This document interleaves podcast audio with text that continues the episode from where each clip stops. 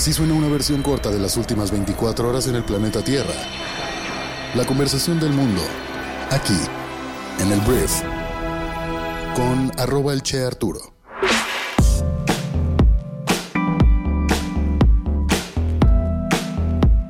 Muy buenos días, bienvenidas, bienvenidos a esto que es el brief para este viernes 4 de agosto.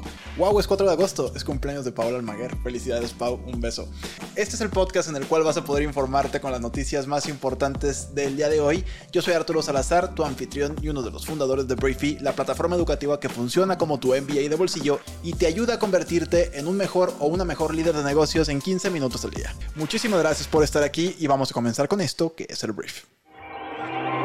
Arranquemos hablando de México porque la polémica sobre los libros de texto gratuitos de la SEP sigue estando sobre la conversación nacional. Si no sabes de qué estoy hablando, se trata de la modificación en los libros de texto que generó controversia y quejas entre algunos miembros de la comunidad educativa, quienes decidieron llevar la discusión a los tribunales en mayo. Aunque la justicia frenó la producción de las ediciones, AMLO pues decidió por supuesto continuar con la iniciativa y tratar de introducir los textos para el inicio del próximo ciclo escolar.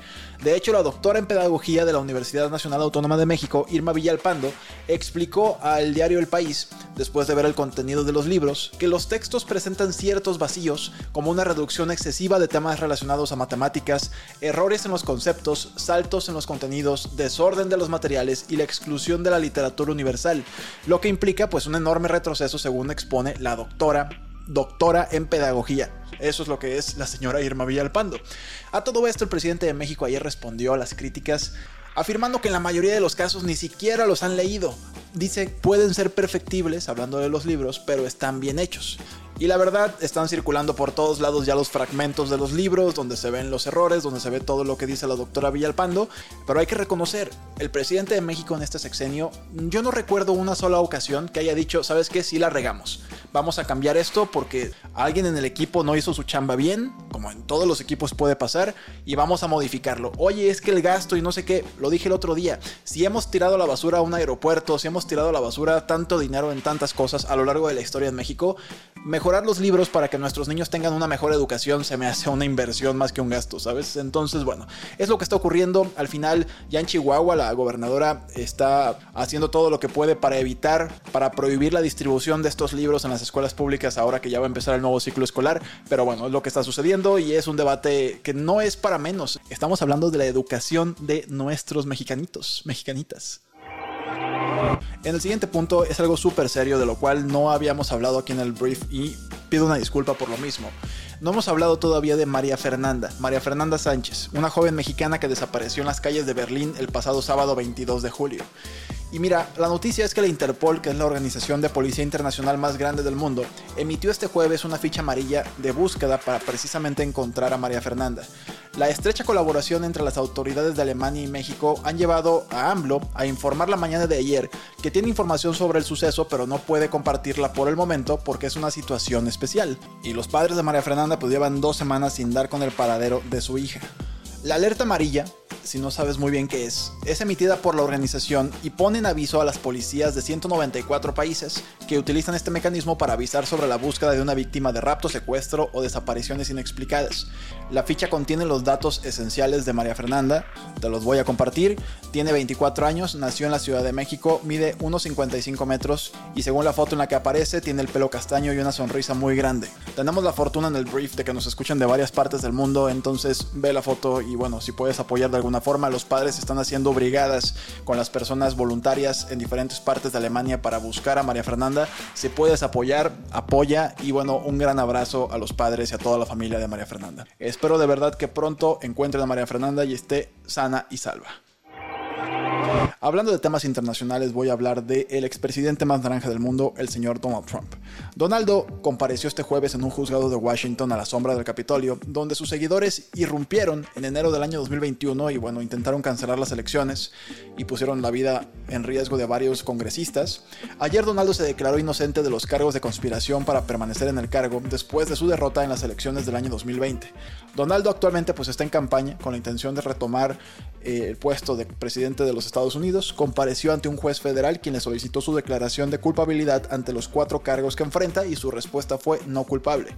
Este fue el tercer comparecimiento de Donaldo ante un juez por cargos penales en un lapso de cuatro meses. Sin embargo, esta vez fue particularmente trascendental porque marcó el inicio de lo que los fiscales sostienen debería ser un ajuste de cuentas por sus múltiples intentos de socavar uno de los principios fundamentales de la democracia, que es la transferencia pacífica del poder. Vamos a ver si por esta sí cae. La verdad es que yo solamente creo que le están dando más poder mediático y más eh, puntos de ventaja en las encuestas. Me gustaría pensar que a Donaldo lo va a derrotar la política y no el poder judicial, que la política va a poder más y que las personas no van a votar por él por lo que hizo.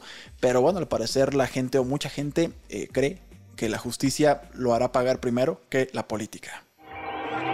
Y hablando de políticos que qué perros son, Nicolás Petro Burgos. ¿Quién es Nicolás Petro Burgos? Nicolás es el hijo del actual presidente de Colombia, Gustavo Petro, y ha admitido haber aceptado dinero ilegal para la campaña presidencial de su padre, según informó el fiscal Mario Burgos en una audiencia en Bogotá, Colombia este jueves. Al parecer eso pasa hasta en las mejores familias. Según la declaración de Burgos, Nicolás Petro confirmó haber recibido dinero no declarado para la campaña de su padre e incluso admitió haberse quedado con parte de ese dinero. Y no solo eso, entre los contribuyentes a estos fondos se mencionó a un ex narcotraficante llamado Samuel Santander, que es actual candidato de hecho a la alcaldía de Maicao y previamente condenado por narcotráfico. Entonces, híjole, qué problemón tiene encima el presidente y su hijo ni se diga. Hablando de Rusia, vamos a hablar de cómo el país dijo ayer que había derribado 7 drones ucranianos cerca de Moscú en el último de una serie de ataques contra su capital. A cambio, la Fuerza Aérea Ucraniana dijo que había derribado 20 drones cerca de su capital Kiev. O sea, drones contra drones, todos se derrumban, al parecer ninguno pega. Bien por los ciudadanos. Mientras tanto, los líderes de Polonia y Lituania dijeron que los mercenarios de Wagner, que en junio se trasladaron de Rusia a Bielorrusia, pueden intentar desestabilizar el flanco oriental de la OTAN. Entonces, esto bueno, es una actualización, pero está atorado, lo sabemos. Vamos a hablar de Níger porque miles de personas salieron a la calle en Niamey, la capital de Níger, en apoyo de un golpe militar que inició la semana pasada. Algunos portaban banderas rusas y pues siento, no sé si es buena publicidad o no, y coreaban consignas antifrancesas porque el jueves es el día de la independencia de Níger de Francia, su antigua potencia colonial, y anteriormente Joe Biden, presidente de Estados Unidos, pidió la liberación de Mohamed Bazoum, que es el líder derrocado de Níger que está detenido por el ejército. Entonces, pues problemas por Níger, obviamente. Hablemos de entretenimiento y voy a empezar hablando de Lizzo, que es una reconocida estrella del pop estadounidense. Tiene grandes canciones, pero la están acusando de acoso sexual y ambiente de trabajo hostil, a lo cual ella declaró que son falsas esas acusaciones y que es inocente. La cantante describió los últimos días como desgarradoramente difíciles y abrumadoramente decepcionantes, y continuó diciendo que por lo general elijo no responder a las acusaciones falsas, pero son tan increíbles como suenan y demasiado escandalosas para no abordarlas. Los bailarines Ariana Davis, Crystal Williams y Noel Rodríguez presentaron una demanda en contra de la cantante, el capitán de baile y la productora de su gira, en esta demanda que también incluye cargos de acoso religioso y racial, discriminación, agresión y detención ilegal. Entonces suena bastante fuerte, vamos a ver si hay pruebas. Voy a hablar de cine y de televisión porque la próxima temporada de The Mandalorian quizás no sea una temporada, sino más bien una película. Así lo aseguraron nuevos rumores que mencionan un cambio de planes en Disney y Lucasfilm para el futuro de la serie. Esto es un rumor, pero son rumores de esos que podrían convertirse en realidad por quienes los dicen y esas cosas. Entonces, si eres fan de The Mandalorian, igual y no te avientan pues una serie de muchos capítulos, sino una movie. ¿Por qué no? Y hablando de películas que estábamos en duda si iban a continuar o no su producción, La Mujer Maravilla de Gal Gadot al parecer regresará, según la propia actriz. La estrella mencionó en una entrevista que los planes de una próxima película los ha escuchado directamente de James Gunn y Peter Safran, los jefes máximos de DC Studios y arquitectos de lo que será este universo cinematográfico en el futuro inmediato. Espero que sí, a mí sí me gustaban las movies de Wonder Woman, hubo una que estuvo medio mala, pero la neta se me hace una buena historia, Gal Gadot lo hace muy bien, entonces esperemos que sí se haga esta tercera película de The Wonder Woman. El día de hoy te invito a que pases a Briefy a leer o escuchar una lección que se llama 5 estrategias para capacitar a tus colaboradores para tomar decisiones. Está bastante bastante útil esta lección que en 6 minutos puedes aprender de manera exclusiva para nuestros suscriptores y si todavía no eres parte de nuestra comunidad en Briefy, envíanos un correo a hola@briefy.com para compartirte las instrucciones para que inicies 90 días de prueba totalmente gratis y posteriormente podamos invitarte a que formes parte de la comunidad que se está conformando a través de WhatsApp y sus nuevas funciones para que puedas conectar con otras personas que forman parte de nuestro MBA de bolsillo. Muchísimas gracias por haber estado aquí. Esta fue la conversación del mundo para este viernes y espero que tengas un gran fin de semana. Nos escuchamos el próximo lunes en la siguiente edición de esto que es el brief. Yo soy Arturo. Adiós.